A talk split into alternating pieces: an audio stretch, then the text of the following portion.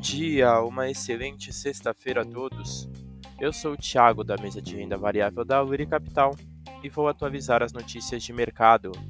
Mercado internacional, fechamento de ontem, o S&P 500 teve uma queda de 0,51%, DXY subiu 0,65% e os Treasuries para dois anos tiveram alta de 1,59%. As bolsas internacionais em baixa, com a possibilidade de novas regras mais rígidas ao setor bancário americano, junto com os dados do PIB dos Estados Unidos, que vieram acima do esperado, o que preocupa sobre uma possível alta no em setembro.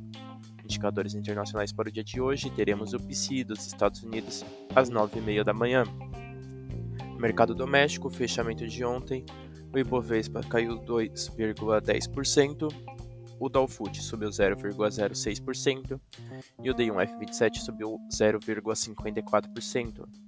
Bolsa doméstica fechou em forte baixa, com os movimentos políticos na Petrobras, Vale e no IBGE, além da piora do setor externo em relação ao setor bancário, pesando contra a bolsa.